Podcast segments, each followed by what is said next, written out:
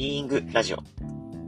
このチャンネルは国際レベルのマインドフルネス講師で MBA ホルダー、外資系スタートアップのサラリーマンでもある一級が、ストレスの多い社会を楽に生きていく方法や、人生を豊かに生きていくための方法などの人生論やキャリア論を発信していくチャンネルです。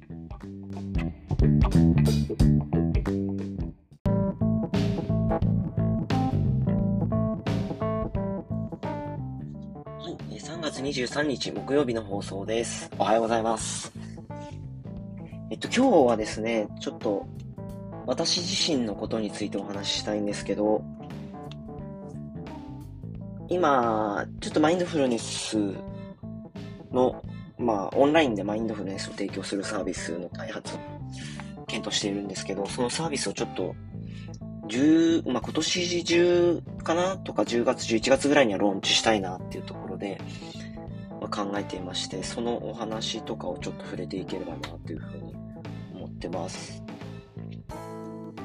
で、あのー、もともとですね、あのー、誰に対してこのサービスを届けたかったかみたいなところからお話ししたいんですけど、一番最初はですね、私自身もやっぱり子育ての中で、マインドフルネスの重要性っていうのをすごく感じていまして、子育てをされている方に届けたいなっていうふうに思ってたんですよね。やっぱりその子供との関わりを通じて親がマインドフルネスとか、コンパッション、優しさ、慈しみみたいなのを体現していく。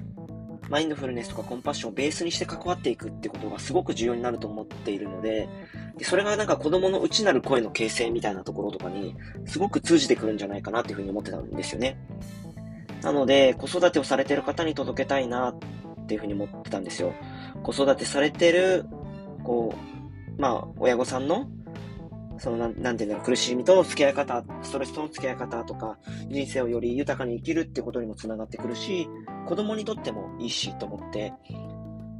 あの、そういった方をターゲットにし、まあ、ターゲットにって言うとあれですけど、にお届けしたいなっていうふうに思ってたんですけど、やっぱりその、ユーザーインタビューを重ねていく中で、どうしてもその子育てをされている方にマインドフルネスを届けていくってことが、少し難しいかもしれないなっていうふうに思ったんですよね。で、まあ、何名のか、何名かの方にお話をさせていただいて、まあ、あの、いろいろご意見あったらお聞きしたいんですけど、まあ、えっと、結論最終的には、ローカルで face to face のサービスとして、子育てをされている方にはお届けしていきたいなっていうふうに思ってるんですけど、あの、一旦はそのオンラインで、少しこう、規模感を持って狙いに行くみたいなところは、あの、ちょっと、まずは違う、あの年齢層とか、年齢層とか顧客層の方になるかなって思ってます。で、っていうのは、やっぱりその、子育てをされてる方の中で、なんだろう、えっと、こんな簡単には分類できないと思うんですけど、あの、専業主婦の方っていうのは、まあ、いろいろいらっしゃると思うんですよね。本当にいろいろいらっしゃるとは思うんですけど、その上で、あの、お話をお聞きした中、方の中で多かったなっていうふうに思ってるのは、専業主婦の方っていうのが、こう、あの、家にいるっていうことを、自分が働かないで家にいるっていうことに、こう、引け目に感じている、負い目に感じているというか、っていう中で、お金を使ってなんかこう、サービスを使うっていうのが、ちょっと難しいっていうお話がありましたね。で、しかもこのマインドフルネスの MBSR のサービスっていうのが、MBSR のプログラムっていうのが、結構、あの、高い金額を払って受けるものなので、なかなかその辺が難しいなっていうところと、一方であとは、あの、まあ、ワーママ働かれている方とかだと、こう、やっぱりその働いていく中で、こう、お子さんがいながらも働いてるっていうのは、やっぱりそのキャリアを実現したいキャリアがあって、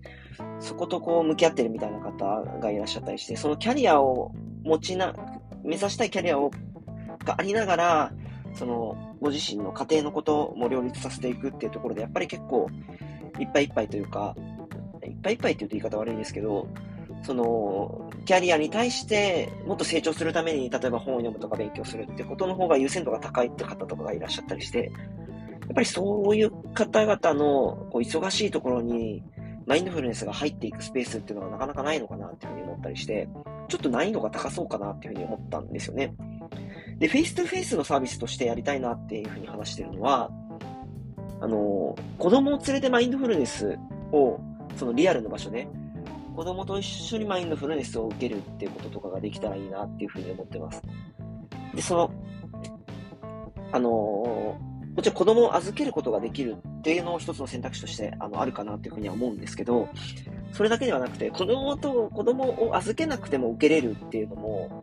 なんかありかなっていうふうに思ってるんですよね。っていうのは、あの、なんかこれは人づてに聞いた話なんですけど、MBSR でも、その、子供と一緒に受けてもいいっていう考え方の方もいらっしゃるみたいですね。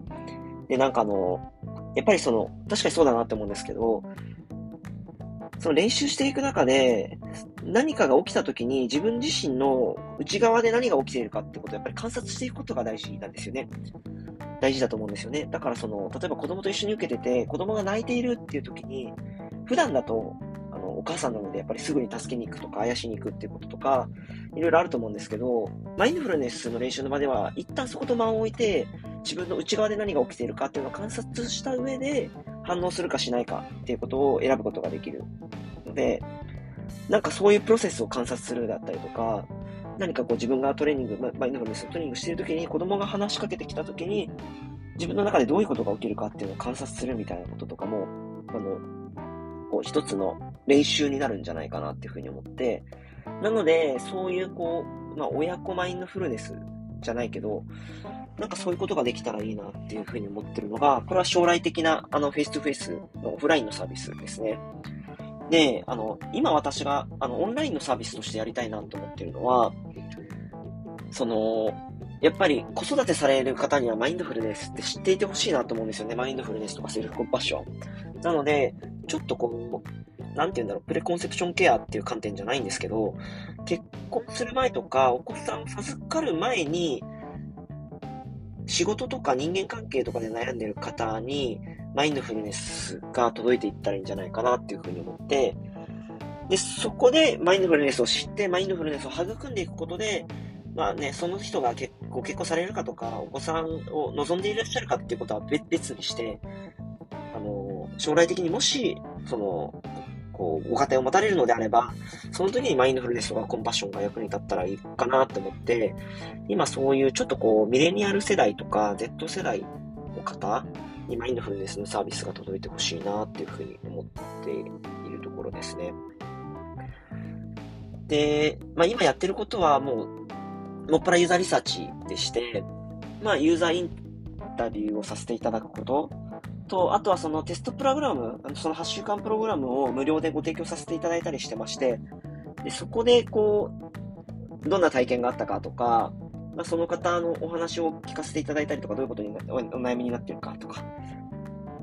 で、そのお悩みを解決されるためにどういうこうソリューションを選ばれてるかみたいなことを今お話を聞かせていただいたりしているところですね。はい。で、ちょっと具体的には、まだどういうことがいいのかっていうのは、どういう打ち手が考えられるかっていうのは、全然まだ明確になってないんですけど、なんか仮のアイデアとしてあるなと思ってるのは、その、まずはその MBSR のプログラムっていうのは私はありきで進めようかなっていうふうに思ってるのが現状の考えですね。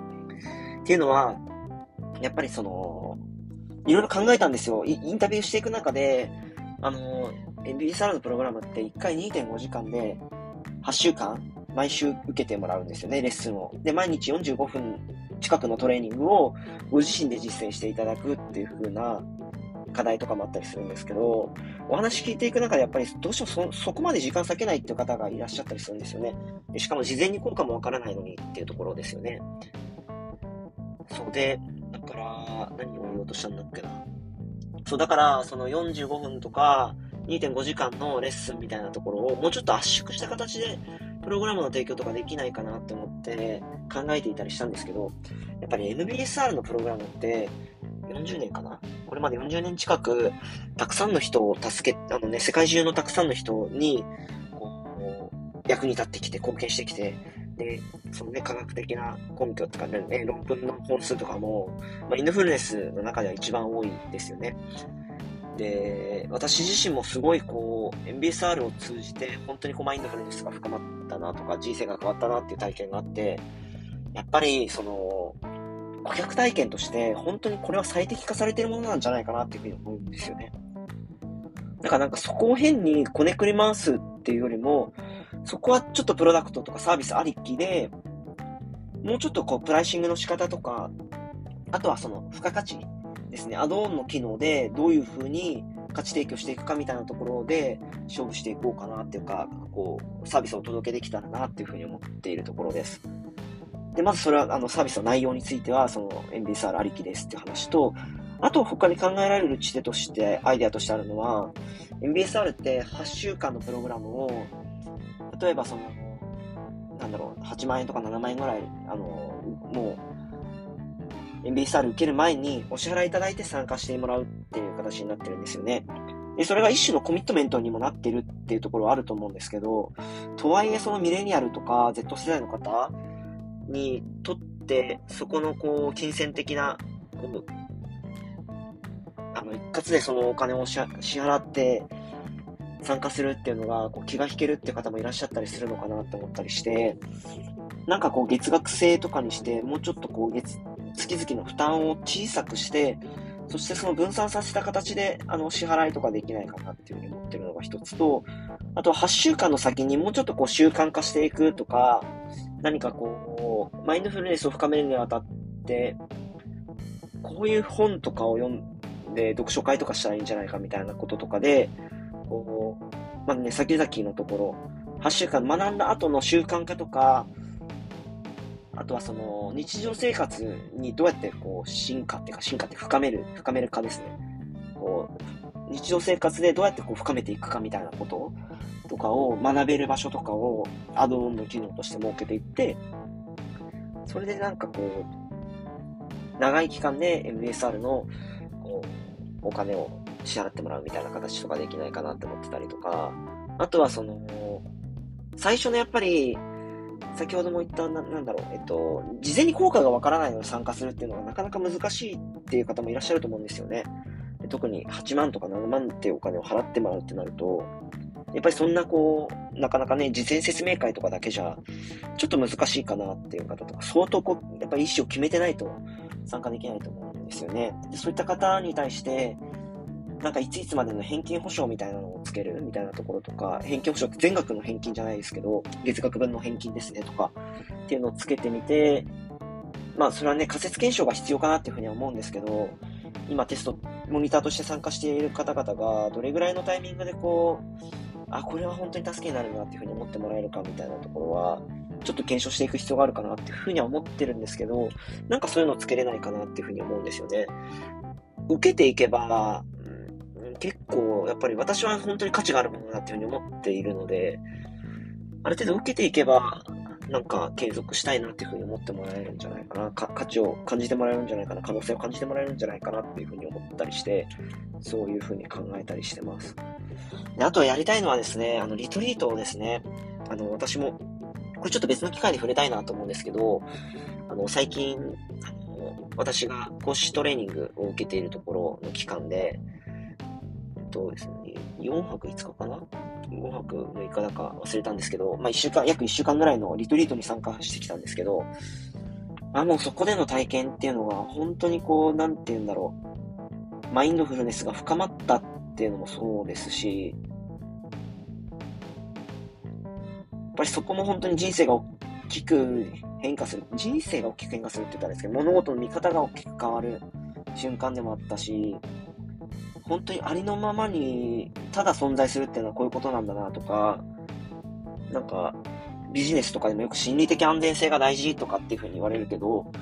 あ、本当にこういう場所で心理的安全性ってこう、なんか醸成されていくんだろうな、みたいなことを感じた瞬間とかがあったりして、そういうリトリートとかは本当に提供したいなっていうふうに思ったりしてるんですよね。はい。なので、まあそうですね、そういったところいろいろちょっと今アイデアを考えているところで、もしなんか、あの、自分、我こそはユーザーとして、あの、適切なんじゃないかっていう方いらっしゃったら、ぜひね、あの、ご連絡いただきたいなっていうふうに思うんですけど、あの、今は、ちょっと一旦は、あの、8週間プログラムのモニターユーザーっていうのは、一旦はこの今、あのご提供させていただいている方で、あの一旦は終了にしたいなと思ってるんですけど、この先もしかしたらまた実施させていただくかもしれませんし、の、その時にぜひお声掛け、あの、させていただければな、というふうに思いますし、ぜひ、あの、ご意見、ある方はいただきたいな、っていうふうに思ってます。はい。あのまあ、今年中とか、まあ、もうちょっと先になるかもしれないんですけど、ゆっくり時間をかけてサービス作り込んでいけたらな、というふうに思いますので、もしお力、あの、貸してやってもいいぜっていう方いらっしゃったら、あの、お声掛けいただけると大変嬉しく思います。何か、はい、アドバイスとかあると、ぜひいただければな、というふうに思います。はい、今日は長くなりましたが、また今後もお聞きいただけると嬉しいです。ではまた。